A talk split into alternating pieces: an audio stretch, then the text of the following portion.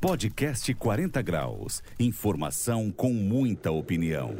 Porque se estiver frio, a gente esquenta. Após 20 dias de buscas, a polícia encontrou e matou Lázaro Barbosa. Ele é acusado de múltiplos assassinatos. Foi preciso uma mega operação com 300 policiais para encontrar o fugitivo. O resultado do caso, que chamou a atenção do país inteiro, deixa dois pontos a serem observados.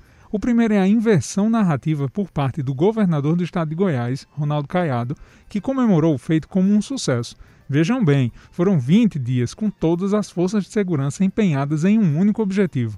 Caiado celebrou como se tivesse encontrado Lázaro no primeiro dia das buscas. O segundo ponto é a vibração de Jair Bolsonaro, que comemorou a morte de Lázaro. Ao usar o termo, abre aspas, CPF cancelado, fecha aspas, o presidente da República foi além do seu costumais desprezo pela vida. Falou no linguajar dos bandidos.